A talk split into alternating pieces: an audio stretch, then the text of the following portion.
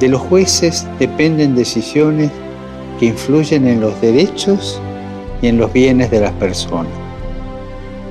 Su independencia les tiene que mantener alejados del favoritismo, de las presiones, las cuales pueden contaminar las decisiones que ellos tienen que tomar. Los jueces han de seguir el ejemplo de Jesús, que no negocia nunca la verdad. Recemos para que todos aquellos que administran la justicia obren con integridad y para que la injusticia que atraviesa el mundo no tenga la última palabra.